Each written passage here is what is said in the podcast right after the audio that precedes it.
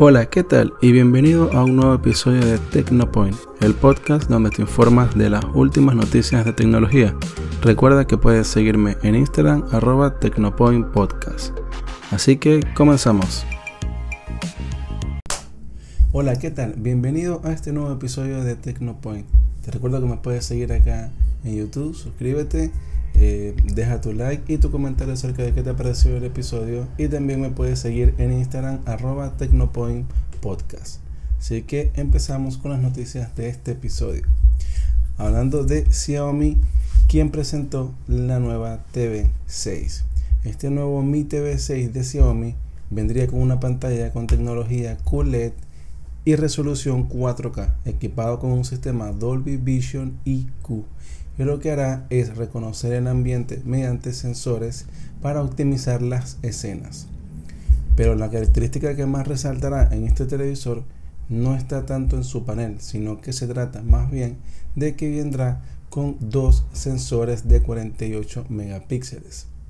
Y es que se ha dado a conocer en los nuevos renders que la nueva televisión apostaría a una cámara de alta resolución que podrá ser utilizada para desbloqueamiento eh, facial, eh, para usar para gestos, también para videollamadas y conferencias.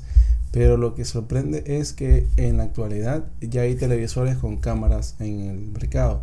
Lo único de este, de este nuevo televisor sería el tener un doble sensor de 48 megapíxeles cada uno. Así que con esto estaría apuntando directamente Xiaomi a un nuevo mercado y la verdad que iría a, un televisor totalmente de alta gama. dentro del nuevo dispositivo también se podrían resaltar características como que va a poseer sonido envolvente, conectividad Wi-Fi 6, dos puertos HDMI 2.0, certificación oficial para Xbox y el Dolby Vision IQ. El nuevo televisor sería presentado el 28 de junio por la empresa de Xiaomi.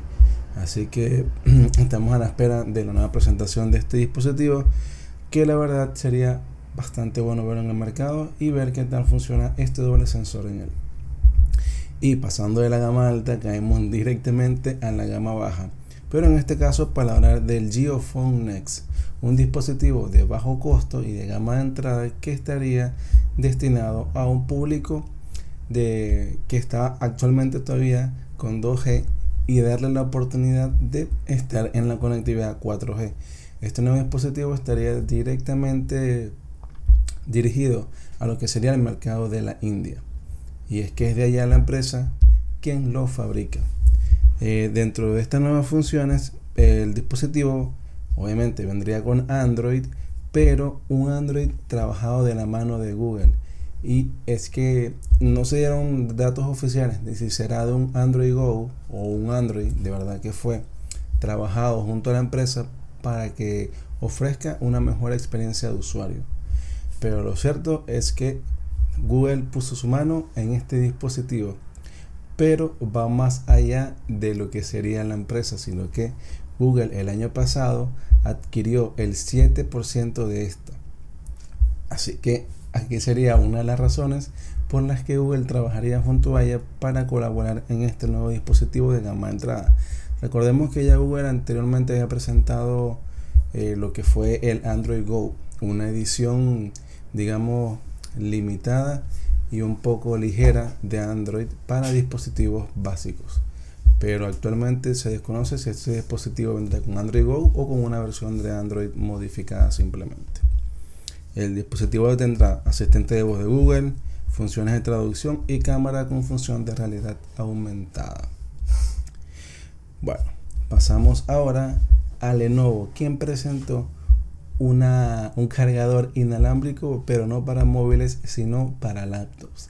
Y es que la empresa líder en computadoras estaría apostando ahora a este nuevo accesorio para sus laptops, pero no de manera única, sino que también se podría utilizar en cualquier laptop de entre 13 y 14 pulgadas. La empresa eh, estaría desarrollando un sistema que llamará Go Wireless Charging Kit con la tecnología Power, eh, Power by Contact de Energy Square. No utilizaría la misma que vemos en dispositivos móviles, sería una distinta y ofrecería una potencia máxima de 65 watts. Este nuevo dispositivo, eh, actualmente no hay laptops que tengan carga inalámbrica, así que el secreto de este dispositivo es que vendría con la base de carga, pero adicional a esto traería otra base que se conecta mediante USB-C a la laptop y se conecta en la parte inferior, permitiendo así el intercambio de carga. Eh, la verdad que me parece una idea eh, innovadora, ya que no hemos visto en la actualidad cómo se lleva esta carga rápida de los móviles a dispositivos como las laptops. Pero sí me parece que es una buena estrategia y de seguro en un futuro ya veríamos algunas laptops que lo traigan incluido y no haga falta conectar esta nueva base por USB-C. Déjenme acá abajo en los comentarios qué les parece esta idea de tecnología que la verdad desde mi punto de vista está un poco interesante y saldría al mercado por un costo de 136 dólares. Así que con esto permitiría a todas las laptops eh, la podamos cargar de manera inalámbrica y estar evitando ya usar tantos cables o incluso cargarla mientras estemos en un sitio donde no tengamos la posibilidad de conectarla directamente a una a un enchufe. Así que luego de esto seguimos hablando de computadoras y es que se hizo oficial la nueva versión de Windows. Se trata de Windows 11 y ya se conocen todas las novedades del sistema operativo. Empezando por la característica barra de inicio, que como los rumores lo decían, quedará centrada junto a las aplicaciones que se estén ejecutando o algunas aplicaciones que hayamos fijado directamente. Al dar clic al menú de inicio se desplegará, pero este no estará ya más pegado en la barra inferior, sino que estaría como flotante mostrando los iconos de aplicaciones que hayamos usado recientemente y no solo eso, sino que también la estética de los iconos cambió, pero más a un estilo de Android, ya no veremos tanto un estilo de computadora, un poco más colorido se podría decir. Pero también, por otro lado, eh, Windows le dijo adiós a los tiles móviles que habíamos visto desde Windows 8 y ahora incluye los widgets que estarían potenciados con inteligencia artificial para mostrarnos la información de acuerdo a nuestras necesidades.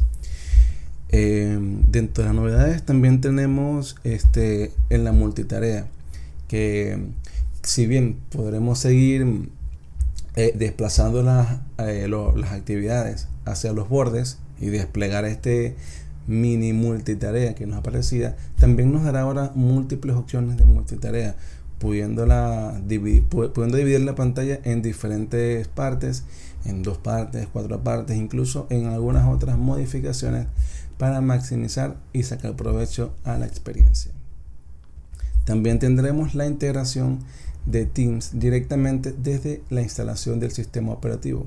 Una decisión bastante importante, pero que deja a un lado a lo que sería Skype. Lo deja como en segundo plano y Microsoft estaría apostando totalmente a lo que sería eh, la nueva versión de Teams, que ya la va a incluir en el sistema operativo de manera oficial.